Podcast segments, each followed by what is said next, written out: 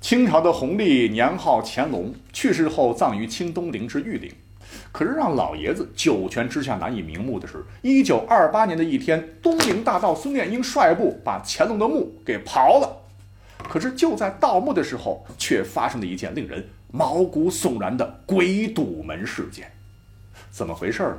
原来地宫啊共有四道石门，前三道石门很轻松的就被撞开了。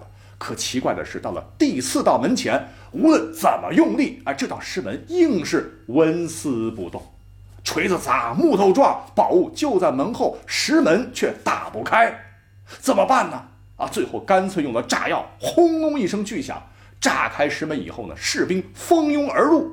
哎，可是让大家寒毛直竖的是，墓室内共有六尊，每尊的四角都被一块重达数百斤的龙山石牢牢固定在棺床上的棺椁，除了五尊还好好的摆在原来的位置，唯独正中央那尊。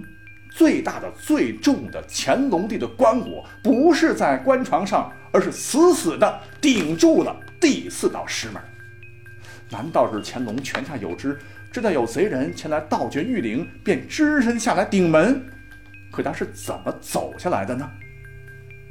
无独有偶，四十多年后的一九七五年，当考古专家清理玉陵地宫时，谁曾想到，这桩奇怪的事情又出现了？乾隆皇帝的棺椁又自动的走下棺床，起到了自来石的作用。那到目前为止，还没有一个科学合理的解释。怎么说的我脖子梗子有点凉呢？